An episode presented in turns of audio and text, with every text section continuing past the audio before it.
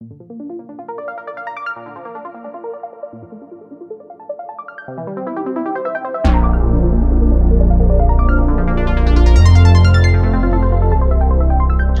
tal? ¿Cómo están? Muy buenas noches. Muchas gracias por unirse a esta videocolumna. Hoy en miércoles, eh, un, asunto especial es el tema de hoy, que este, esta misma jornada se produjo en la Universidad de Guanajuato. Antes que nada, le doy la bienvenida a Verónica Espinosa, periodista de PopLab, periodista de Proceso. Buenas noches, Vero, ¿cómo estás? Hola, buenas noches de nuevo por acá, Arnoldo. Hoy estamos en esta emisión especial. Y bueno, ya está también por acá Carmen Pizano. Bienvenida, gracias, reportera de Poplar también y también reportera de Proceso. Carmen, ¿cómo estás? Estás, silenciada, tu micrófono. Ah, sí, ya. gracias, bien. Buenas noches. Buenas noches, Carmen. Estamos esperando a Yajaira Gasca, que se unirá en un momento más, que también estuvo en la cobertura el día de hoy del octavo informe de labores de Luis Felipe Guerrero Agripino, que es el acontecimiento que nos hace planear eh, tener la videocolumna el día de hoy, miércoles 16 de agosto. La hemos titulado, bueno, pues de forma un poco dramática, diciendo que se trata de una época oscura para la Universidad de Guanajuato. Y Vero, Carmen, yo quisiera brevemente como introducción mencionar que desde el mismísimo momento en que Luis Felipe Guerrero Agripino se preparaba para tomar la rectoría, competía como candidato, se presentaron situaciones como fue el caso Cala, en 2015, una becaria que trabajaba con el doctor Julio César Cala, eh, asesor principalísimo de Luis Felipe Guerrero Agripino como rector del campus Guanajuato y posteriormente como rector general, era acusado de haber violentado a esta joven en un, en un viaje en, en Aguascalientes, un viaje de estudios. Se presentó denuncia en el Ministerio Público, se acudió a las instancias universitarias la víctima no obtuvo respuestas, entre otras cosas, porque estaba la elección de rector en marcha. O sea, desde el mismo momento en que Luis Felipe se preparaba para ganar aquella contienda, que no es contienda, aquella, aquel proceso de designación, ocurrieron estos problemas que se le volvieron a presentar reiteradamente a lo largo de su gestión, que nunca se resolvieron de fondo, que motivaron respuestas institucionales tanto cuanto tibias, creación de instancias que no han funcionado, pero una falta de compromiso profundo para atenderlo y que al mismo día de hoy le siguen provocando reclamos que además provocaron una huelga, la primera en décadas en la Universidad de Guanajuato, un paro estudiantil, eso entre otros muchos pendientes.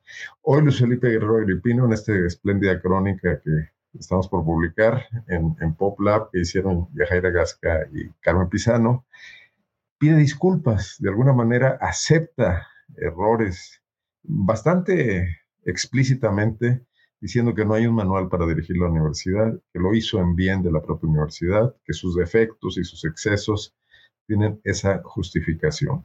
Ya cierro con esto esta introducción, diciendo alguien que se preparó tan concienzudamente, que compitió por la rectoría en 2011, que lo hizo en 2015 y finalmente la ganó, que siempre tuvo en mente ser rector de la Universidad de Guanajuato, no puede venir a decirnos, tras ocho años de un rectorado muy polémico, muy complicado, con muchos problemas evidentes, incluso en datos duros, que lo siento, me equivoqué, no tenía un manual, etcétera. Me parece muy pobre como explicación. Pero, pues si quieren, empezamos con, con este largo periplo de ocho años que está por terminar en mes y medio del rectorado de Luis Felipe Guerrero Agripino. Vero, tú qué ves, tú has estado cerca de muchos temas, particularmente estos temas de violencia de género.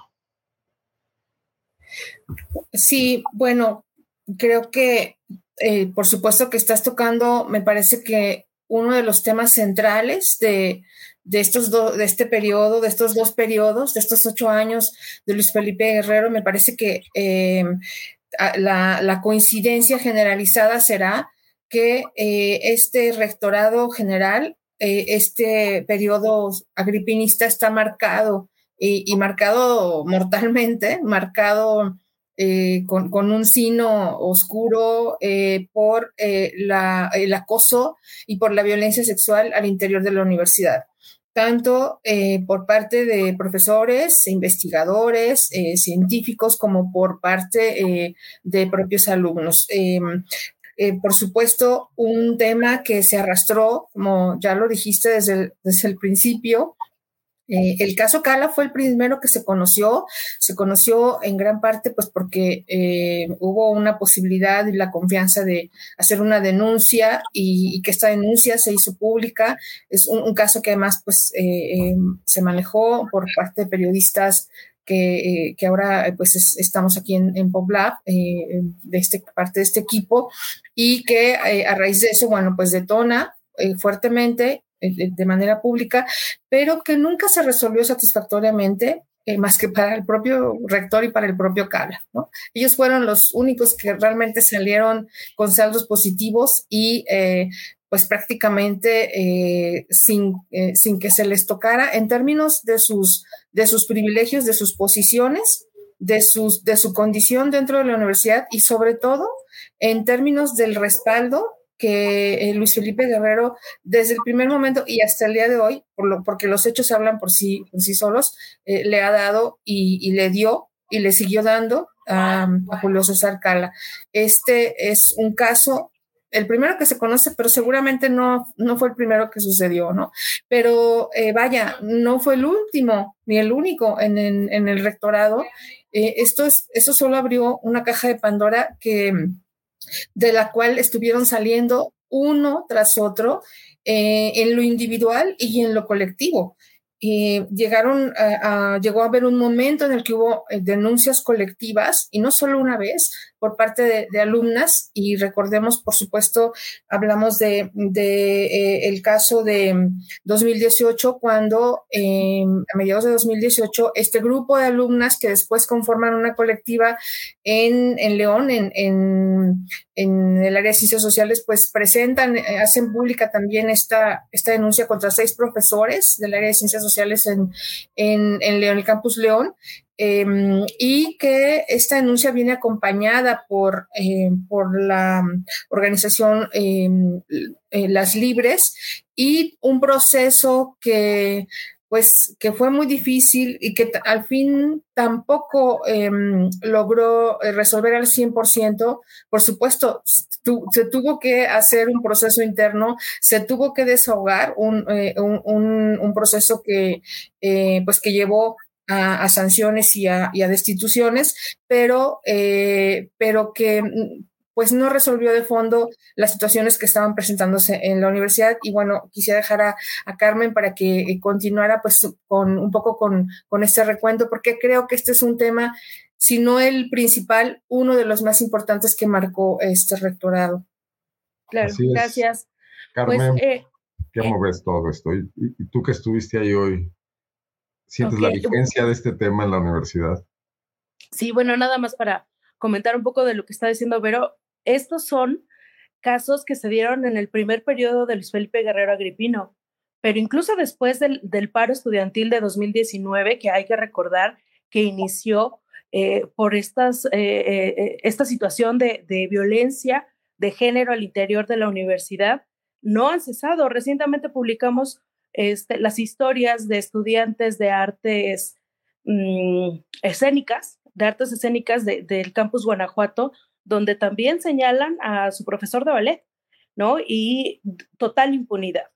¿Y qué es lo que pasó hoy? Hoy fueron a recordarle a Luis Felipe Guerrero Agripino que después de ocho años y de un paro estudiantil y de un pliego petitorio que se firmó en diciembre de 2019, no se ha cumplido.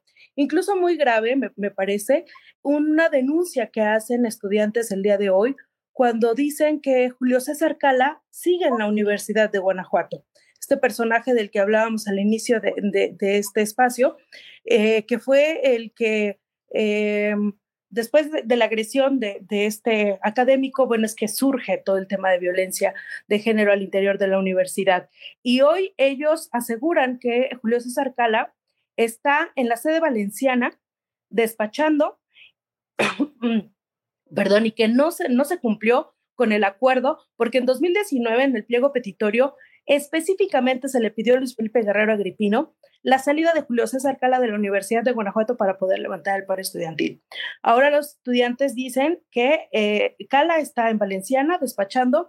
Se le preguntó al final del informe a Luis Felipe Guerrero Agripino, él dijo desconocer y que además desconoce todo todas las exigencias de las que em, hablan eh, los estudiantes. Pues sí, las desconoce porque no los escucha.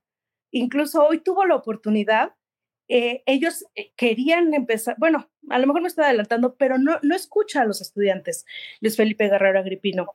Hoy pudo haber sido una buena oportunidad y queriendo eh, tapar una crisis que, que se viene acentuando en las últimas semanas, pues sigue cometiendo errores, errores como el impedir que este grupo, en serio, no, era de, no eran más de 30 estudiantes los que llegaron a manifestarse, porque incluso ellos dijeron, hay mucho miedo de eh, las, por las intimidaciones de las que somos objeto y no se vienen a manifestar, pero estamos hablando por todo, por, por todos los estudiantes, ¿no? Y, este, y hoy llevaron estudiantes de nuevo ingreso. Eh, generalmente yo podría decir que por la edad estamos hablando de estudiantes que van entrando a preparatoria, ¿eh? A aplaudirle a Luis Felipe Guerrero Agripino en este último informe y, este, y, estaban impidiendo el paso de este grupo de no más de 30 estudiantes. Y pues bueno, ah, por, lo, por el momento aquí lo dejo para no desviarme porque es tanta información que de repente... No, no, no pasa nada entrar entre lo que ha pasado en estos ocho años y lo que pasó el día de hoy. Creo que todo está íntimamente relacionado. Eh, bueno, es que son estos episodios, caso Carla, caso eh, León en la Escuela de Trabajo Social, huelga universitaria, nuevos casos o sea, ahí no hubo ninguna voluntad para atender el problema de fondos. Y, como tú dices, Vero, el caso Carla fue el primero donde una denuncia de una víctima que fue al Ministerio Público en Aguascalientes, que fue a la Procuraduría de los Derechos Humanos porque no tuvo una ventanilla donde ser atendida en la Universidad de Guanajuato. Hay que recordar que es como consecuencia de una tibia y muy política recomendación de la, de la Procuraduría Estatal de los Derechos Humanos, de, elaborada por Gustavo Jiménez Junquera. Eh, eh, Rodríguez Junquera. Rodríguez Junquera, perdón, sí. Eh, perdón, es tan gris que se me olvidó su apellido. Y luego sacada ya, formalizada por su sucesor, Raúl Montero de Alba, que se crea un género.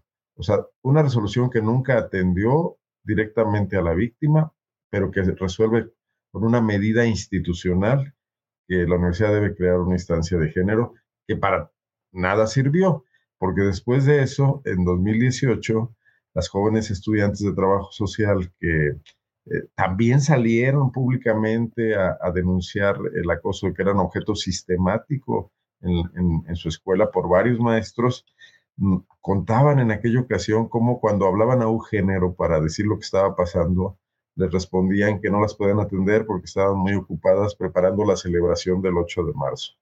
todo queda en ese nivel simbólico, crear una instancia, pero una instancia que no, que no tiene presupuesto, que no tiene un perfil adecuado en sus titulares, que no trabaja y que solo se limita a estas conmemoraciones. Esto que es muy dado en la política de derechos humanos en Guanajuato, ¿no? Mucha publicación de libros, muchos cursos, muchos foros, muchos diplomas, pero cero actividad de campo en donde están ocurriendo las violaciones a los derechos humanos y la universidad reproduciendo eso. Y todo esto explota en el, en el paro que a todos nos tomó por sorpresa en 2019.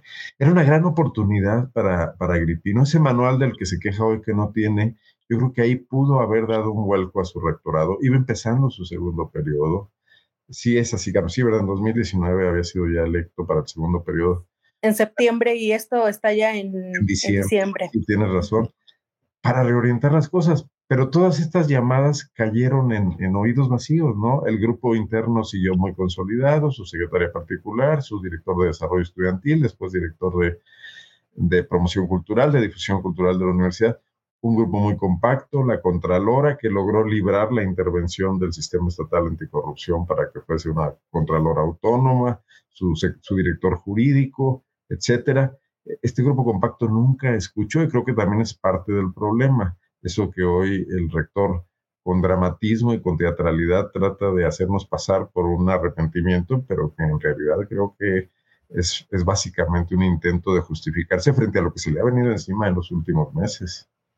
Yo no sé si es un arrepentimiento o es un mea culpa, ¿no? Es que sonó, a mí me parece que sonó más como un mea culpa, pero yo, yo creo que es muy importante eh, resaltar la magnitud de la movilización estudiantil y eh, este paro que fue eh, eh, tan significativo que está, está en la historia de, la universidad y, creo que en la historia social de Guanajuato, porque si recuerdan y saben, eh, nuestra universidad siempre estuvo caracterizada hasta ese momento, pues como una universidad con una comunidad tibia, eh, ¿no? Eh, pues de repente paralizada, de repente socialmente como, como un poco ajena, como poco involucrada, y, llega, eh, irrumpe, como, como lo dice Carmen, irrumpe así como una, una marea, creo que como una, una ola de mar pues, que refresca,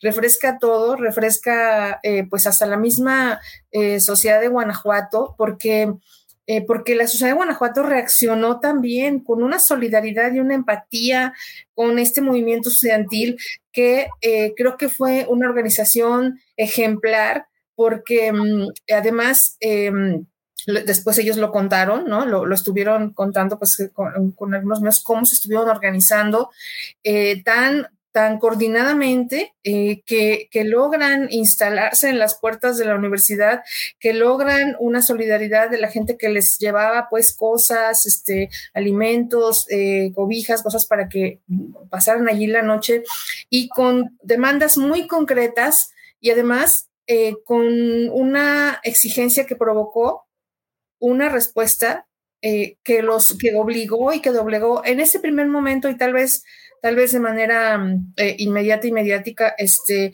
pero que obligó eh, primero a los tres y después a los cuatro a sentarse en el teatro principal enfrente de, de, la comunidad, ¿no? Y me refiero pues al rector, al gobernador, eh, al alcalde de la capital, porque el reclamo era justamente por el asesinato de una, de una joven Em, eh, eh, exalumna eh, de la universidad y, y, por, por, la falta de seguridad en, en las áreas y aledañas a las instalaciones universitarias en, en, varios puntos, ¿no? No solamente de la ciudad. Y finalmente al fiscal, que como sabemos fue el, el último invitado que se, que se integró pues a regañadientes, pero que, que, se integró a esta, digamos, a esta mesa Em, a esta comparecencia pública con los estudiantes ¿no? y las estudiantes. Y, y, lo que vemos es eh, el corte de caja que hacen ahora, este, que hace ahora este grupo que, que llegó a hacer el contrainforme al evento de, del rector general, pues es, no se cumplieron, eh, no se cumplió con todos los acuerdos, hay deudas, hay saldos pero además, este, pues hay omisiones, hay omisiones graves y pues las complicidades que resaltaba Carmen de cómo eh, el rector, con todo y todo, pues mantiene a, un personaje como Julio César Cala eh, tranquilamente en una, en una plaza en, en Valenciana. Se, vuelve tema para investigar, ¿no? Bienvenida, Yajaira. Buenas noches. Muchas gracias. Buenas noches a todos. Hola. Gracias por incorporarte a esta transmisión. Bueno, otro tema importante, antes de entrar ya eh, propiamente a lo que ocurrió el día de hoy, eh, este evento que yo creo que el rector planeaba que fuese la apoteosis de, su cierre y también un acto, pues de alguna manera político importante y que tuvo el signo de todo lo que ha venido pasando a lo largo de estos años, no era posible escaparse. Pero hay otros temas. Uno que me llama la atención es algo que era evidente, pero nadie lo decía y hasta ahora que ocurre la, sucesión y varios rectores de campus se salen del redil para competir y se sienten con ánimos de, retar a Luis Felipe y su decisión. Yo creo que buena medida por ello, por la decisión que está ahí en el ambiente, eh, la niegan ellos, la afirman todos los demás, de mantener el control para dejar a una sucesora, en este caso es mujer, eh, a modo del mismo grupo, con vinculaciones. Eh, que bueno, no lo hemos mencionado, pero Claudia Susana Gómez fue la presidenta de la comisión que finalmente exoneró a Carla cuando la Procuraduría de los Derechos Humanos no se animó a hacer una recomendación y dejó en manos de la universidad atender el proceso. Eh, es, un nexo histórico entre ellos, ¿no? Eh, pero el tema es que los campus en León, en Irapuato, en Salamanca, en Celaya, viven demasiado atados al centralismo de la Rectoría General el espíritu original que se hizo en, la reforma, incluso aunque Agripino en esa época no tenía un cargo directivo, eh, él, participó muy activamente en la redacción de la nueva normatividad, de la nueva ley orgánica, de la que se presentó al Congreso y fue aprobada para crear este modelo departamental, ¿no? Pero ahora se ha vuelto al pasado, se ha vuelto a la época de la rectoría, donde un rector eh, omnipresente deja a estos burócratas de alto nivel, que son los rectores de campus, prácticamente como adorno, sin decisiones, con presupuestos muy acotados, sin márgenes de maniobra, atados a los departamentos centrales. No solo es el rector general sobre ellos, es el director de administración, es el director jurídico, es de servicios escolares, etcétera, eh, en un modelo que resulta anacrónico, pero además infuncional, ¿no? Y que incumple con este tema de que la universidad está presente en las regiones de Guanajuato, reaccionando rápidamente a las necesidades de cada una de ellas. No sé esto cómo lo ven ustedes, que creo que se me parece algo más también muy sustantivo, ¿no? ¿Tú, Carmen? Jaira.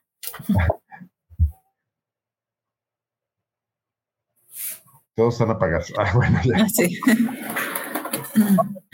Este, pues, eh, eh, bueno, mm, como hemos visto, este, ahorita en, todo lo que ha estado, este, en, el tema de, del proceso, eh, sí, sí, precisamente esta parte de, de cómo se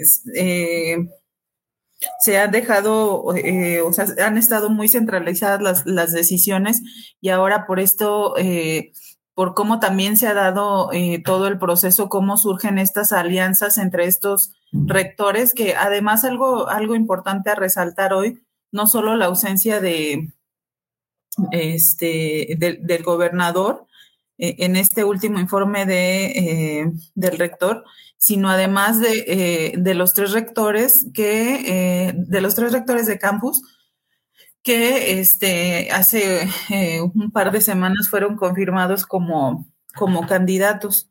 hoy nada más acompañando al rector vimos a la, a la rectora del campus, Elaya Salvatierra, quien este, ahora está presidiendo también la, eh, el Consejo General en, esta parte solamente del proceso y, la comisión especial, pero también mucho se ha dicho sobre eh, su cercanía eh, con el rector. Y pues bueno, por otro lado estamos viendo precisamente la alianza de estos, de estos otros tres rectores, el rector del campus León, el de, el de Irapuato y la rectora del, del, eh, campus de Guanajuato, eh, de algún modo haciendo eh, más evidente esto, esta cuestión de la que, de la que nos hablas, Arnoldo, y que es que, que como las decisiones se, se, se, han venido dando de, de esta manera y pues que de algún modo tratan como de, este, de, de,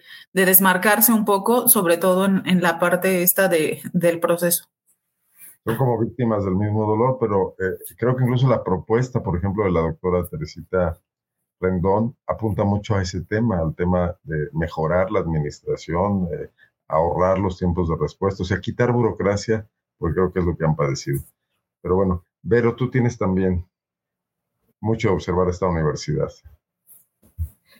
Mira, estaba leyendo lo que escribió Ricardo Contreras, el comentario que escribió, donde menciona eh, este el papel del sindicato, ¿no? Eh, del sindicalismo, hablando de los dos, de los dos, este, en realidad una complicidad del sindicato y creo que pues aquí no, no hay ni para dónde, ¿no? Ni, a cuál irle, ni, para dónde ganarle, salvo, pues salvo el periodo de, de, Carmen Cano, eh, creo que eh, ha sido también un, el perfil sindicalista de la universidad, pues ha sido un perfil acomodaticio, pues creo que el rector en turno y, pues con, con Luis Felipe tampoco hubo una diferencia, o sea, eh, tampoco puede decir que, generó las condiciones pues para para un, una, eh, una libertad en ese sentido, porque bueno, aquí nuestras compañeras, tanto Yajaira como Carmen, pues han, han escrito y bastante, bastante sobre, sobre esta parte y particularmente Carmen en el tema de este sindicato independiente, ¿no? Este, este nuevo movimiento que se, que, que han tratado de abrirse camino en este, en, este periodo gripinista y que tampoco lo ha logrado porque le, han cerrado las, las puertas, pero además con unas chicanadas bárbaras como pueden ser estas cosas de extraviar documentos, de perder este eh, eh, eh, de, no reconocer la entrega de documentos originales, es decir, cosas que, son, pues, así, lo digo literalmente porque son, son lo que en la jerga de los abogados se conocen como las chicanas, porque, porque son este, como estos recursos baratos, pero que han servido para detener el avance de un sindicalismo independiente y, pues, por supuesto, esto, esto es parte de esta atmósfera generada eh, tanto por un centralismo, por una em, autoridad em, eh, concentrada en, pues en una persona o en un grupo, en este grupo tan reducido, eh, más reducido y privilegiado, porque es un grupo que no solamente ha, concentrado el poder, sino que además pues, se ha servido también para beneficiarse con eh, posibilidades tanto en cargos como en este pues en, en, otro tipo de, de, beneficios eh, que que, creo que toda la comunidad universitaria lo, lo conoce y lo sabe, este, y sino también pues en, eh, en, en, hacer este tipo de intervenciones, de mantener estos cercos y estas relaciones convenientes con, con el sindicalismo, pues para también cerrar la puerta a estas posibilidades del, del sindicalismo eh, independiente. Sí, bueno, aquí me gustaría participar en comentando que, que sí, eh, el sindicato independiente ha tenido varias trabas y estas pérdidas de documentación y demás. Hay que recordar que ellos hacen el trámite ante una Junta Especial para Asuntos Universitarios, que depende directamente de Secretaría de Gobierno del Gobierno del Estado de Guanajuato. No es de carácter federal como la mayoría de los asuntos laborales. Eh, este es un asunto de una junta especial y se les había puesto muchas trabas. Recientemente con, mi compañera Yajaira publicamos una nota que sería, ya hace como dos meses, que se les concedió un amparo y a que, eh, eh, por parte de, este, de una autoridad, pero eh, también acatando, acatándolo la junta, la junta especial. Y esto que, que, que, demuestra es un síntoma también de este distanciamiento que existe entre el gobierno de Guanajuato y Luis Felipe Guerrero Agripino. En el primer periodo hubo muchas trabas para este sindicato independiente que ya comienzan a destrabarse, ¿no? Y existe un evidente, un evidente distanciamiento de Diego Sinué con el rector. Hoy estuvo presente Miguel Márquez Márquez, el exgobernador, que también le tocó a Agripino como, como rector general. Diego no se presentó, envió como su representante al secretario de Educación de Guanajuato y también me llamó mucho la atención que no estaba Alejandro Navarro, no había legisladores ni legisladoras panistas, la única que vi fue a Margarita Rionda, que también anda como medio fuera del carril del panismo institucional, eh, del oficialismo, pero no hubo representación. El que llegó por ahí tarde, por cierto, y que no lo dejaban entrar tampoco era Ernesto Prieto, de Morena que llegó, pues por supuesto, a criticar y a decir que no quieren a Luis Felipe Guerrero Agripino en Morena, a pesar de esos acercamientos que ha tenido con otros dirigentes este, de, del, del, partido de Morena. Y por ahí también leí un, un, comentario hace un momento que preguntaban si no iba por otro cargo este, público. Bueno, pues en su discurso dijo que no va por otro, otro cargo dentro de la Universidad de Guanajuato, se va a dedicar a la academia. Y ya en entrevista negó de manera tajante que tenga acercamientos con Morena, negó que, que, que, pretenda ir a una elección este, eh, para el año 2024, pero pues bueno, vamos a ver por qué no le resultó esta cercanía que tenía con, con, este, con el panismo. Hoy el único que se presentó fue Miguel Márquez Márquez y bueno, Carlos Amarripa, con quien ha hecho una alianza por ahí de cursos y demás, y que al final este, mantienen una, una colaboración estrecha. Eh, Carlos Amarripa, que obtuvo una maestría, yo no sé a qué horas, porque creo que eso requiere tiempo y trabajo y redactar una tesis, eh, siendo Luis Felipe ya rector de la Universidad de Guanajuato. Así es. Por eso, por ahí hay como una amistad o unos ahí. Sí, bueno. Una cercanía. Luis Felipe está constantemente en los eventos de la Fiscalía también. Hay que recordar que su especialidad es ser criminólogo, entonces se da Derecho penal, ¿no? Es doctor en Derecho Penal. Sí.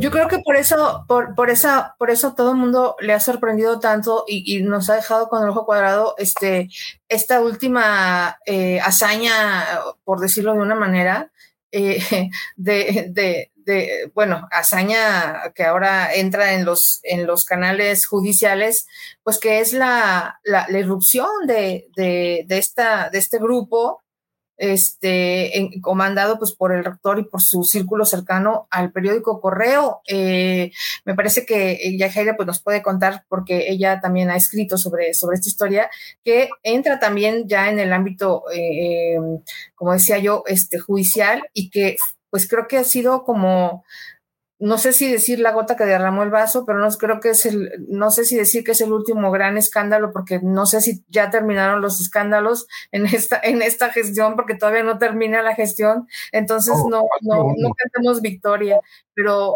pero eh, así ya Jaira, platícanos, porque de verdad es, esta es como, como un capítulo también que, que, al interior de la universidad, incluso para muchos, muchos universitarios es una deshonra, ¿no? Y es, es eh, pues, pues el absurdo eh, que una persona que además pues tiene las, las credenciales académicas y que además este, se aprecia ser un, un, conocedor de, de practicar y de tener este reconocimiento en el profesional en el derecho penal, pues eh, haya este, incurrido en esta irrupción que ha sido por lo pronto eh, reconocida como pues un, posible eh, delito.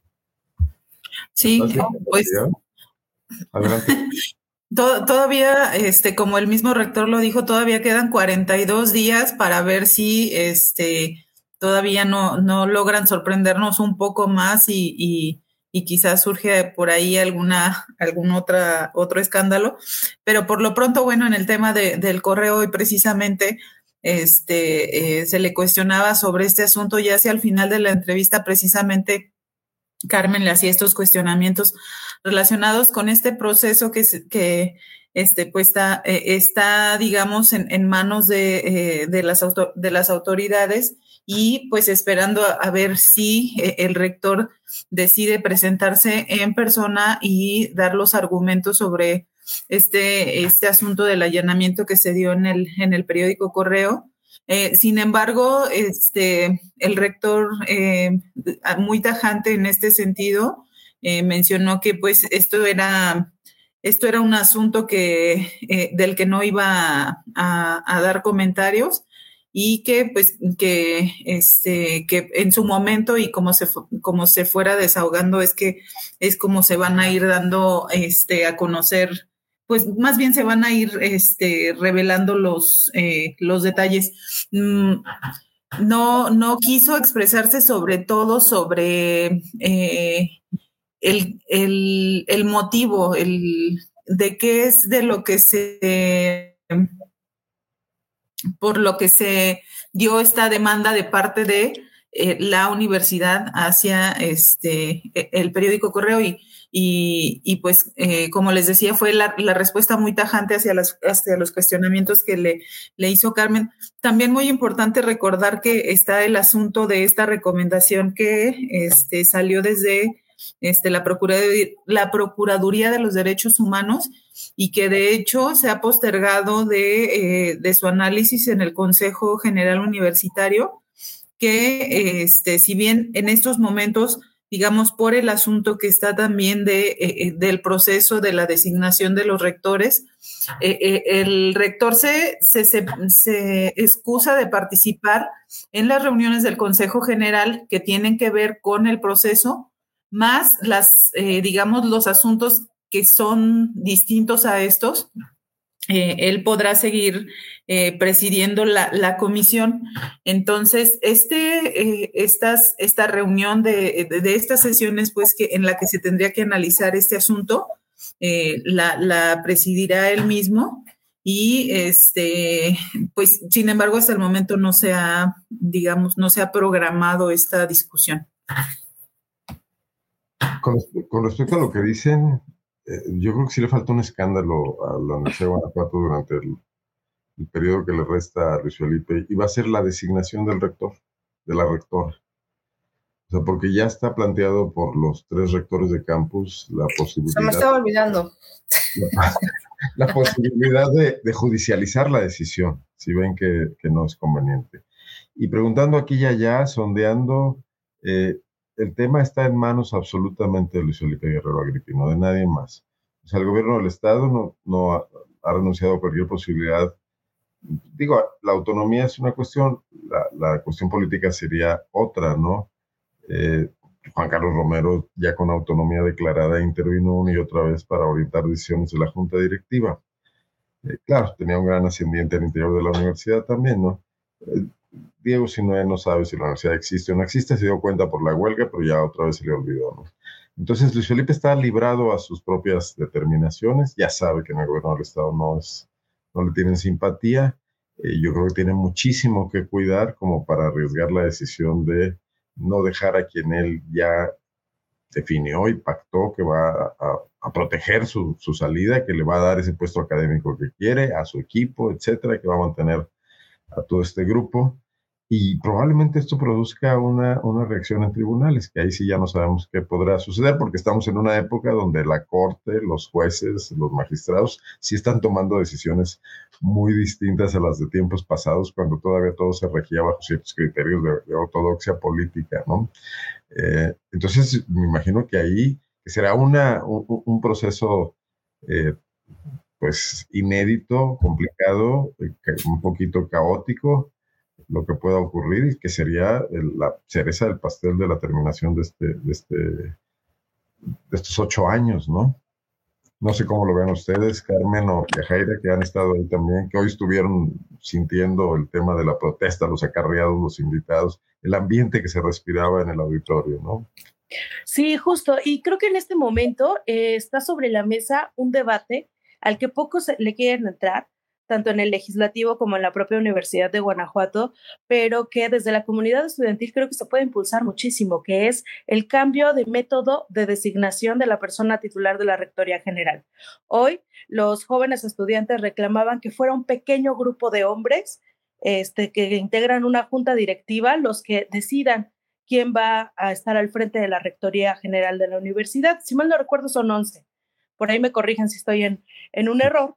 Y em, ya se ha planteado en el Congreso del Estado la posibilidad de hacer una reforma a la ley orgánica de la Universidad de Guanajuato para democratizar esta elección y que se abra a la comunidad universitaria, eh, hablando de este, eh, del sector académico, de la comunidad estudiantil, eh, o sea, todas las personas que integran la comunidad universitaria puedan participar con un voto directo por la persona titular de la Rectoría General. No va a ser para este proceso porque ya lo tenemos aquí a la vuelta de la esquina, pero es un, es un asunto que ya se había, venido planteando por, por el diputado Ernesto Prieto desde hace algunos meses, que la Comisión de Gobernación y Puntos Constitucionales se lo echó para atrás porque al tratarse de una universidad autónoma, tiene que surgir la iniciativa con el aval de la comunidad universitaria. Puede ser eh, desde la rectoría o puede ser por profesoras, profesores, por estudiantes, pero dentro de la misma universidad tienen que hablar de esta necesidad de hacer un cambio para que se pueda ya discutir en el Congreso del Estado. Entonces, este, pues yo creo que este es el momento para volver a ponerlo sobre la mesa y que se, se abra esta, este, este voto directo para elegir a la persona titular de la Rectoría General. Se le preguntó también hoy a Luis Felipe Guerrero Agripino sobre este asunto y dijo que no, no podía dar una opinión simplista, pero que este, analizando el método con otras universidades que tienen este voto abierto, pues resulta más más sencillo y eh, un mejor modelo el que se tiene actualmente en la Universidad de Guanajuato a través de la Junta Directiva. Y que él ha participado en tres procesos, entonces él puede ser este, mm, puede dar testimonio de que este tipo de, de, proceso a través de la junta directiva funciona y funciona bien. Pero bueno, estamos hablando de que es una junta directiva que tiene eh, sus afines, ¿no? Bueno, eh, bueno, que está muy controlada, son 11 pelados, 11 personas, hombres y mujeres, que además tienen la cuestión, y esto ya Jaira lo conoce bien, de que se han reelegido más de dos veces, como originalmente, no hay límite pues en la normatividad, pero se habían venido este, extendiendo a dos periodos hasta, hasta este rectorado, que creo que algunos llevan ya más de dos periodos, ¿no, Yajaira? Sí, sí, así es. Hay, hay, varios que han repetido este, varias ocasiones. Yo, este, eh, eh, no es la primera vez que se cuestiona sobre este, sobre este asunto que comenta Carmen, y creo que sí hay un poco de resistencia respecto a cambiar esta, esta parte este, de, la manera en que se hace la designación, digamos, para, para abrirlo a que se haga a través de un mecanismo diferente. Mm, pero sí, creo que sí, este, con estos candados que se pusieron de, desde la ley general, que, de, lo que habla Carmen precisamente, de que estas iniciativas de modificación a la, a la ley, eh, a la ley este, que tiene que ver precisamente con estas designaciones, tienen que surgir desde la comunidad universitaria pero también creo que hay otras áreas de oportunidad, por ejemplo, si no se cambiaran estos mecanismos, que sí se regulara precisamente esto, el que se pudiera garantizar que eh, eh, órganos tan importantes como la junta directiva eh, no cayera como en estos este, vicios, porque pues vemos que están estos integrantes que se, se han, han repetido hasta por no recuerdo si el que más tiene son este, cinco periodos y que creo que son ya eh, eh, diez años. ¿Es Enrique pues, Navarro? pues evidente, eh, creo que sí. Y, y, precisamente estos compromisos que además van surgiendo estando en esta, en esta dinámica, ¿no? Veíamos, por ejemplo, que en el caso de Enrique Navarro, este, estaba esta, esta relación en la que eh, pues tiene, tiene, creo, algunos familiares, no creo, tiene algunos familiares este, trabajando en la misma universidad y que incluso, este, por ahí lo documentó Carmen, este, hubo el intento de eh, eh, nombrar a su hija como encargada de, de, de, esta parte del, del, museo que se... Una pinacoteca. exacto. y que finalmente no se da, pues porque se expone esta situación y, pues este, se queda esta, esta parte pues ya sin, sin, que se dé este nombramiento. Y como este hay otros, hay otros integrantes de la Junta que también tienen familiares trabajando y tienen otros compromisos porque se han beneficiado este, con cuestiones de este, publicaciones literarias y, y diversos tipos de apoyos que sí, seguramente sí si se, se hurga más, podrían, podrían surgir los compromisos que tienen eh, una gran mayoría de los integrantes de la junta directiva. Pero, ¿cómo ves ese proceso? Eso que se te estaba olvidando, que tenemos en puerta la designación de rector. Sí, este, bueno, a ver, eh, veo, vemos eh, un momento tan importante en esta rebeldía de, contra este centralismo eh, del, que se ha hablado aquí, eh, como una figura que además es una figura con un peso académico y un reconocimiento a su trayectoria, no solamente en el ámbito local, sino en el ámbito nacional, como el de la maestra eh, Teresita de Jesús Rendón Huerta, que, pues que, que parece que por justo en un acto de rebeldía, por la manera en que se estaba eh, mostrando la, conducción y la imposición y el control de Luis Felipe Guerrero sobre, sobre su sucesión, eh, decide eh, participar en, el proceso interno. Y, bueno, la, el partiagos que ha sido esto y la reacción que ha generado el, la adhesión de eh, los otros dos rectores en, que, que, se postulan eh, a esto que ahora se denomina la Alianza de Rectores eh, y, y, que hacen este frente tan importante que de nuevo lo diré, no es de la magnitud de, de este aire de, de, frescura que tuvo el movimiento estudiantil, pero sí es de la magnitud de, de una incidencia dentro del propio proceso, eh, que, que, cómo le mueve, cómo le está moviendo el, tapete y cómo le está eh, haciendo ruido a, Luis Felipe Guerrero, ¿no? Se han plantado, se han plantado, se han plantado muy bien, eh, han asumido sin rodeos que lo que están haciendo, incluso frente al órgano universitario, eh, eh, eh, que lo que están haciendo es buscar que el rector saque las manos y que este proceso se conduzca de la manera más democrática posible y que haya una verdadera voz y una verdadera representatividad de la comunidad universitaria en la decisión y que no sea una sucesión que es decidida al contentillo eh, del rector en turno, en este caso Luis Felipe Guerrero. Qué importante es, es, es esto, ¿no, Carmen? Sí, sí, por supuesto. Y, bueno, volvemos a lo mismo, de que tiene que haber un cambio, tiene que haber un cambio.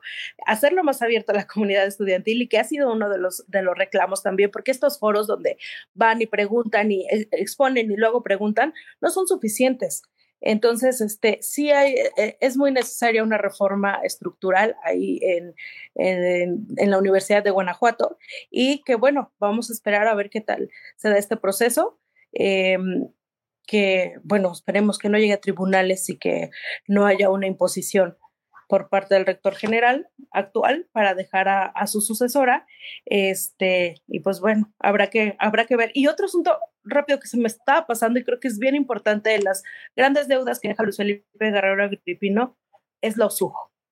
Optó por conformar una nueva orquesta en el campus Guanajuato y no subir los sueldos de eh, estas personas que integran la Orquesta Sinfónica de la Universidad de Guanajuato, reconocida, premiada, y a quienes se les regatea todo. Carmen respaldó un pleito ratonero de su director de difusión con la orquesta. O sea, que ahí está el origen de este conflicto y en lugar de convertirse en un negociador y en alguien que acercara las posiciones, decidió respaldar a su camarilla contra una orquesta que en los últimos tiempos se ha, convertido en una orquesta muy importante en el país.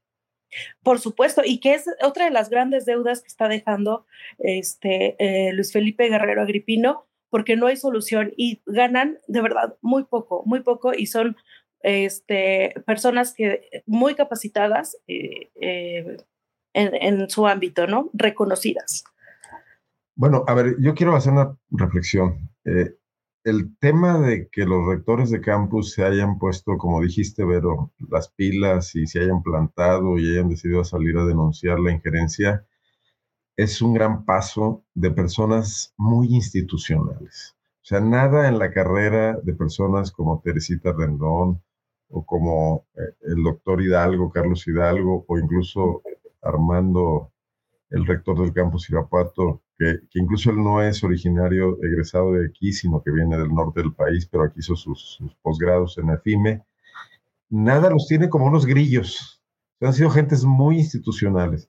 Yo creo que es el exceso, el exceso de este intervencionismo, de este, de este imperio que Luis Felipe construyó y quería heredar, lo que los hace salir y dar la cara.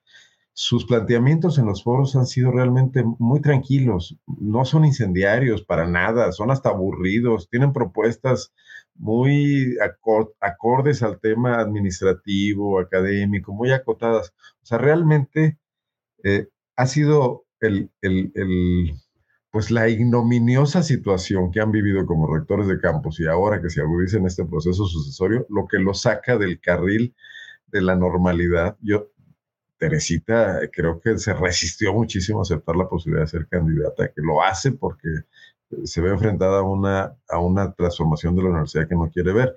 Bueno, eso lo, lo, quiero dejar como presidente, pero si se consuma el dedazo, si la junta directiva actúa bajo consigna, si evidentemente benefician a la candidata que además está recibiendo apoyos por todas partes, estudiantes que le echan porras, eh, sobre todo en el campus Elaya, con la rectora que es muy, muy allegada a este grupo.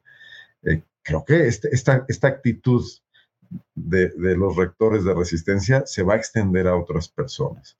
Y por eso sí veo que eh, la cosa está empezando apenas, no es que esté concluyendo. Y que incluso si Claudia Susana Gómez logra tomar posesión, va a enfrentar a una universidad muy eh, lesionada, muy instalada en una insurgencia, buscando nuevas formas, y ahí es donde yo no descarto que se busquen intentos como la elección directa, que a veces no es tan conveniente en las universidades porque puede llevarlas a, temas de populismo, como ha ocurrido en otras partes. Pero bueno, pues es, es, cosa de experimentar, ¿no? Pero es un poco lo que veo. este fin de ciclo de una universidad que en general eh, era demasiado tranquila, que no tenía mayores problemas, que se conducía muy bien, impulsada por el abuso de un grupo, ¿no? No sé si estén de acuerdo. Mira, yo, yo veo eh, de nuevo como haciendo esta comparación, esto que dices de, cómo esta, eh, estos personajes en realidad eran totalmente institucionales, podríamos decir que pues hasta, hasta cierto punto como alineados al sistema, ¿no? Eh, porque pues bueno, así, así se mostraron hasta, hasta ahora. Eh, y, decías tú, bueno, esto empieza, ¿no? Yo creo que esto, para, para mí, y yo creo que todos coincidiremos en esto, el movimiento estudiantil más bien fue un gran principio, un gran principio eh, de romper estructuras eh, masivamente, ¿no? De, irrumpir con, un, con una formalidad como movimiento, eh, lograr de alguna manera una, incidencia este, y que se resolvió mal, que, se, que, la rectoría, que, que Luis Felipe Guerrero, este grupo, que las autoridades universitarias resolvieron mal.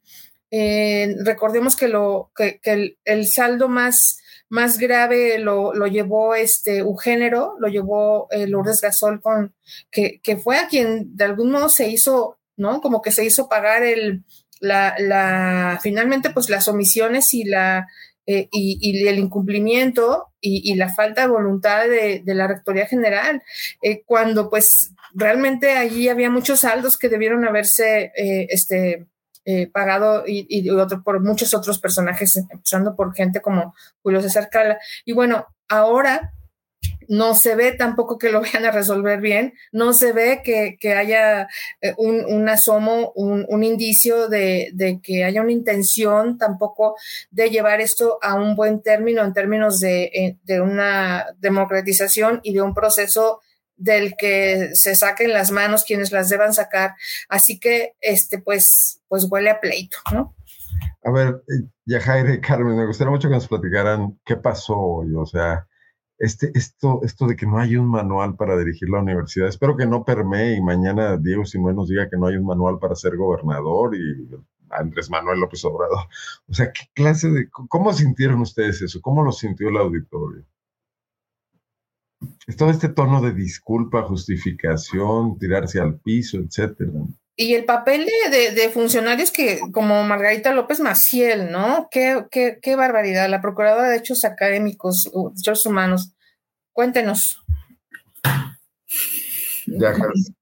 Pues sí, muy, muy reiterada esta, esta parte de, eh, las disculpas. Eh, eh, yo eh, yo las conté al menos unas eh, siete veces en, eh, ya en esta parte del discurso que, que da el rector.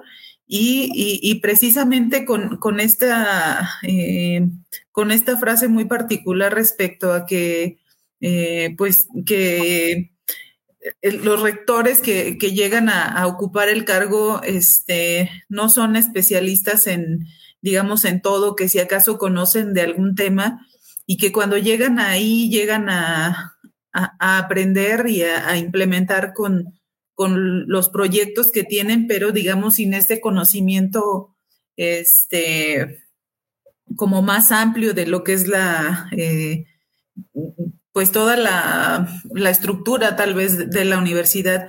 Y, yo creo que este, pues esto eh, nos dice que, quizá eh, el, que lleguen solamente con este proyecto no es este no es suficiente y no es eh, no me parece que sea eh, válido llegar con, ese argumento y decir yo yo aquí vengo a aprender porque pues ocho años es, es mucho tiempo para para decir, para que alguien eh, eh, encargado de una institución tan grande como es la, Universidad de Guanajuato y que maneja un presupuesto tan amplio, este, se presente con estos, con estos argumentos, eh, además, frente a, pues, a tantas, además de la comunidad universitaria, frente a tantas, tantas personas, ¿no? Funcionarios, eh, y, que llegue con, con, estas este, justificaciones, me, me, parece que no, no, no fue lo mejor ni fue la mejor forma de, de cerrar este, pues esta, esta última oportunidad que tenía eh, Luis, Felipe Guerrero de eh, tal vez hacer una reflexión más profunda y, tal vez un poco hacer este ejercicio de, autocrítica y, poder reconocer qué, fue lo que fue lo que faltó y, y abrirse más francamente hacia su comunidad sobre todo eh, quienes lo acompañaron como los estudiantes y que, y que creen pues en, eh, a lo mejor en, su, en sus palabras, en su, en cómo se les presenta y, hacer esta, esta reflexión y decir, esto faltó. Mm, creo que fue totalmente ausente esta parte. Claro, sí. acá están diciendo muchas cosas en el chat muy interesantes. Carmen, adelante. Ah, bueno, eh, eh ¿Cómo escuchamos o cómo escuché, cómo percibí yo el mensaje de Luis Felipe Guerrero Agripino? Sí fue totalmente como de victimizarse, porque incluso recordó sus orígenes, de que él es de Silao, de una familia de escasos recursos, y como, em, como viene de una familia de escasos recursos, supo administrar el dinero de la universidad en tiempos de crisis como la pandemia, en fin.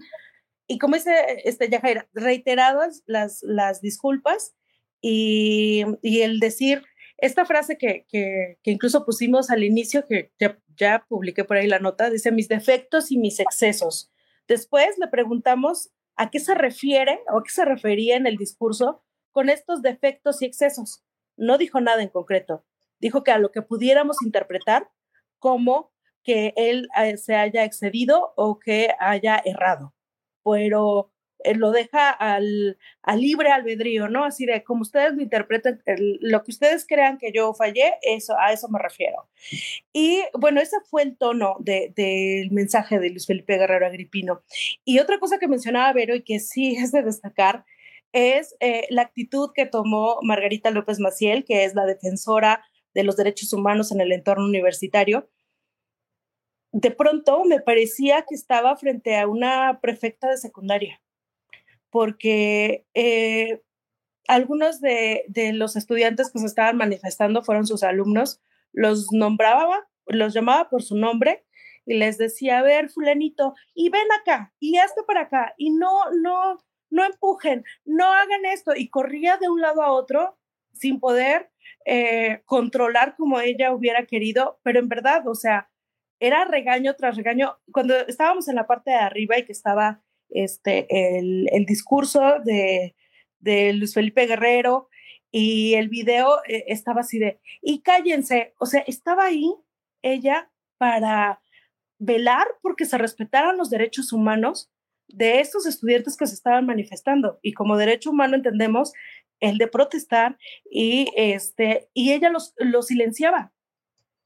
Incluso por ahí hubo una frase que decía que, que había que respetar los límites de los derechos humanos. Pero sí, todo un tema, cómo actuó, finalmente ya al término declaró que se va a abrir una investigación porque las autoridades universitarias debieron de haber dejado entrar a el grupo de estudiantes que estuvo insistiendo por casi que 30, 40 minutos, fueron brincando cercas y cercas y cercas, este, porque de repente, bueno, filtros, ¿no? El primer portazo fue cuando llegó Agripino y quisieron entrar junto con él y fue portazo. Luego, este, eh, vallas de, con personal de seguridad, las puertas también eh, este, resguardándolas, incluso la secretaria particular del rector, eh, Dolores Gallegos, afuera de una de las puertas y había un estudiante con la mano en, en medio de la puerta para evitar que se cerrara. Entonces había momentos en el que él sí decía, me están apretando, están apretando mis dedos, pero no voy a sacar este, la mano porque eso pues ya va a dejar que, que cierren completamente la puerta. Y ella con cara de espanto llegaban refuerzos, pero para cuidarla a Dolores Gallegos, que estaba ahí este, riéndose y les decía, esto creo que no lo alcancé a grabar porque lo estuve buscando en mis videos, pero les decía, a ver, ¿qué quieren estos niños? No, no son unos niños, entonces, no, no, que no se les trate como niños, que no sea Margarita López Maciel, una prefecta este, de, secundaria detrás de ellos corriendo. Ella está para velar por los derechos eh, en el entorno universitario, los derechos humanos. Y tampoco son unos niños, no hay que tratarles como niños. son personas adultas, son estudiantes universitarios que están protestando. Entonces no hay por qué, por qué recibir ese trato. Y, a mí me gustaría agregar que además se, se lleva el foco a, algo que no, creo que, que, actúan equivocadamente al querer contener una protesta que, que bien pudo haber ingresado y no haber generado mayor ruido y que sin embargo al, al intentar, eh, como que llevaban esta instrucción muy clara porque precisamente cuando, cuando los chicos se acercan para entrar al auditorio, hay una persona de seguridad que, que grita inmediatamente, estos no entran. Es decir, tenían la instrucción de que no los iban a dejar pasar. Todo el personal de seguridad se repliega sobre, sobre la puerta y entonces queda completamente, completamente eh, bloqueada la, entrada. Pero generan esta parte, el que... Personal de seguridad, personal de seguridad de la universidad externo no, no, no se ve. No, se ve. no, de la universidad, que además es algo que, que, que eh, que a mí me llama la atención que eh, a partir de la pandemia estos filtros de seguridad se volvieron eh, a mí, a mí me parece que excesivos, incluso para entrar al edificio central es, es todo un, un tema de este, pasar por, por ciertos filtros y todo eso, pero el personal de seguridad, estando agripino, se incrementó de forma muy... Este, ¿Contrataron personal o contrataron a una empresa que les proporcionó personal? No, es personal de la universidad. Ajá, Bajo este personaje que es un poco el jefe de, seguridad de Luis que, es, que, es un super policía. Exacto. Bueno, no, no es el super policía, que publicamos una nota hace algunos años, no es él, pero eso sí, sí por ahí nos etiquetaron también en redes sociales donde nos decían que es el, el guardia privado o el guardia personal este, de Luis Felipe Guerrero Agripino, pero no es aquel super que participó en, un reality en Colombia, ¿se acuerdan? No, no es él, es otro. Bueno, pues este tema va a seguir, yo creo que eh, sobre todo por el tema de la, de la elección inminente, y, de lo que ocurre en estos días. Entonces me imagino que nos veremos aquí pronto otra vez. Y, bueno, no sé, para cerrar, si quisieran comentar algo cualquiera de ustedes o las tres sobre con qué impresión se quedan en general, tanto de lo que reflexionamos sobre lo que ha sido estos ocho años, como lo que pasó el día de hoy. Yo nada más diré que Luis Felipe no tiene cara de decir este tema de que, de que no tenía un manual, etcétera, ocho años después. Y como recordaron aquí en el chat, tenía ocho años de rector de campus, o sea, es un hombre profundamente experimentado. O sea, los errores que cometió no son errores de desconocimiento ni de curva de aprendizaje. Entonces, esa disculpa o esa justificación creo que no vale. tiene que haber otras. Probablemente sea la defensa de intereses de una camarilla, la soberbia, etcétera, pero no la ignorancia. Bueno, yo aquí dejaría mi comentario para escucharlos a ustedes. Yo tengo una pregunta, ¿no? ¿Tú eres el guanajuatólogo? Supongo porque es el género masculino. El que saludan aquí, bueno. Debe ser alguien que me sigue en el chat, en, el, la mesa de Julio Hernández, donde constantemente me acusan de guanajuatizar ah. Bueno, mira, miren, eh, yo diría que, em, bueno, es un, es un cierre muy, pues muy, muy malo, pero además es un cierre muy malo del que del que tiene la culpa el propio Guerrero Agripino por cómo, cómo se conduce en esta ceremonia, ¿no? Cómo, eh, como bien lo contaron y como lo vamos a leer este, eh, en esta eh, crónica que hicieron mano a mano Yajaira y Carmen, em, cómo deciden imponer y cómo decide el autoritarismo ser el sello en el último evento, en el informe público, en la despedida de Luis Felipe Guerrero, y pues eso lo único que provoca, pues es que haya, por supuesto, la molestia, el enojo, la indignación eh, de este grupo de estudiantes que tenía todo el derecho, todo el derecho de ir a, expresar su, su desacuerdo, porque son parte de una comunidad no, no son más ni son menos,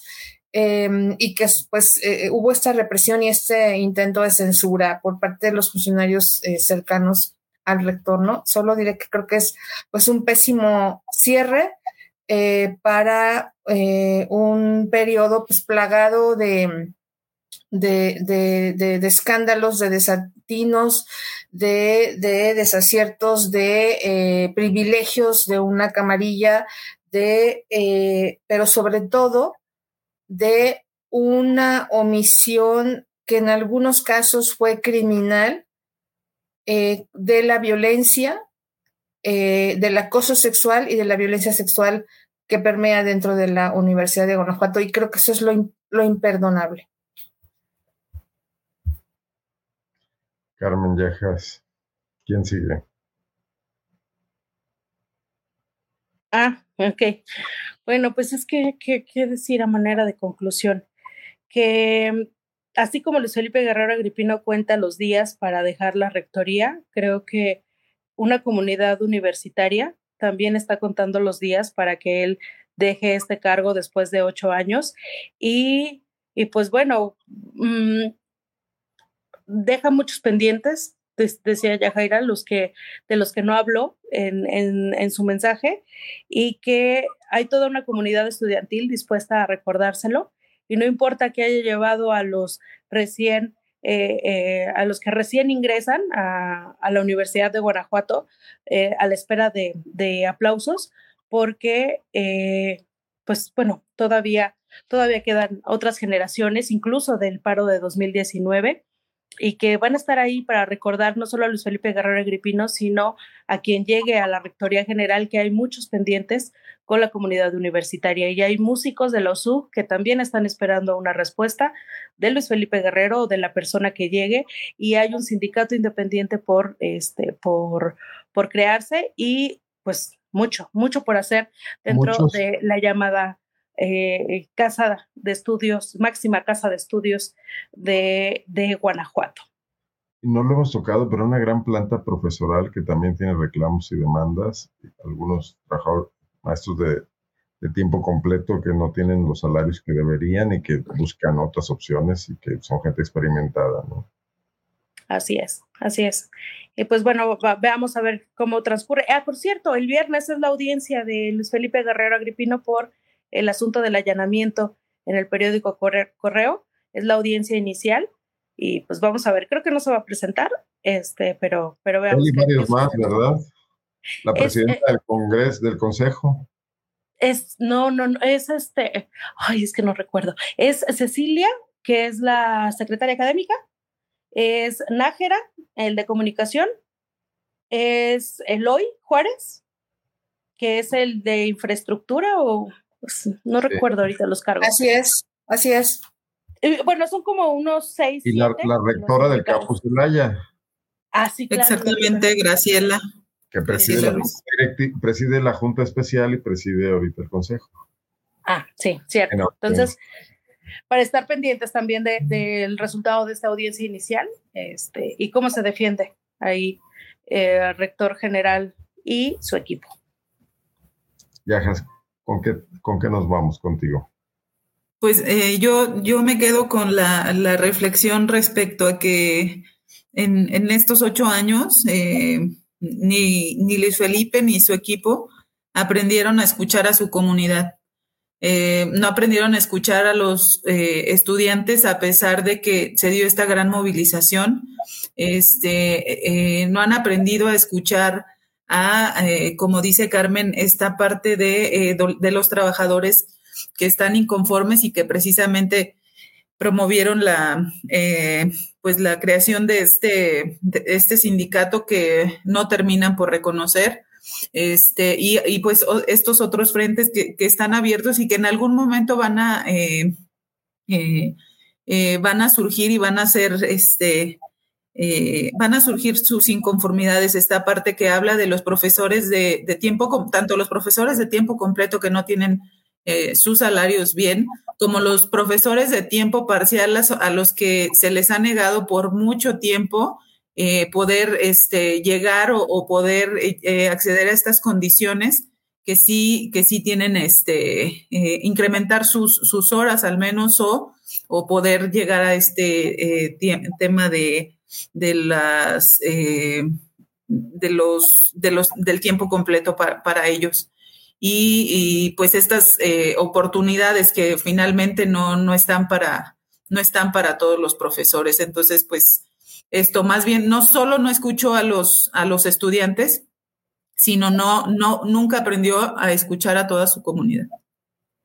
Sí, que me quedé pensando de un detalle donde, donde siento que desmiente, Agripino se desmiente a sí mismo con el tema del no aprendizaje. Creo que cuando asesinaron a Ángel Yael en, en Irapuato, un elemento de la Guardia Nacional, él salió y dio la cara, encabezó una manifestación. Ahí mostró que algo había aprendido después del paro del 2019. Eh, ¿Qué cosa, Carmen? A ver. No, yo, yo difiero. No es que haya aprendido. Yo creo que hizo una manifestación controlada una manifestación a modo. O sea, dijo, antes de que me vuelvan a, los estudiantes a tomar el control y a salir a las calles a protestar, algo que es legítimo, tomo el control yo y yo manejo esta crisis y, y no es que haya aprendido. Eh, no, es que sí aprendió, Carmen, sí aprendió. Lo que no debía, pero lo aprendió.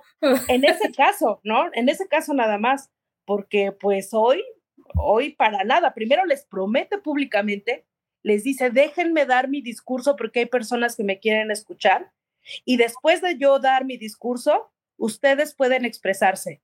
Terminó su discurso, se bajó del escenario y la maestra de ceremonias impidió junto con Margarita que los estudiantes siguieran protestando o que, se, que expresaran lo que tenían. Cuando se le pregunta al rector, ¿sabe usted qué es lo que, cuáles son las inconformidades de, de este grupo de estudiantes?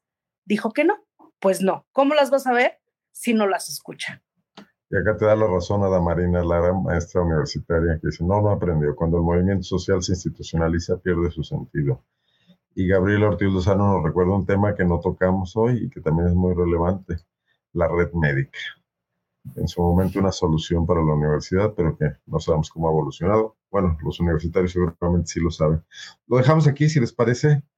Eh, quedan muchos temas, por supuesto, pero iban a quedar de cualquier manera. Es muy amplio el panorama. Pero bueno, agradecerles que después de la cobertura de hoy, que debió ser extenuante, eh, soplándose ahí horas y horas, videos larguísimos y bueno, las movilizaciones y todo. Ya Jaira y Carmen, muchísimas gracias por, por acompañarnos un rato acá, por desvelarse. Y ya mejor las vamos a leer, vamos a leer su, su historia aquí en PopLab. Ya la pasé por acá, ya está en PopLab, es la nota de portada. Quien también quiera ampliar lo que pasó el día de hoy, la información, ahí está ya la crónica de Carmen Pisano y Jaira Gasca. Pero como siempre, gracias también y buenas noches. Gracias. Buenas noches. Adiós. a todas. Gracias. Comentarios, agradecerlos a ustedes siempre la presencia, eh, a quienes nos están acá mandando algunos saludos. Eh, hubo muy buena audiencia, el tema interesaba, pero pues muchísimas gracias. Buenas noches. De quienes vean esto después en las redes sociales, también como siempre un agradecimiento y bienvenidos a esta transmisión.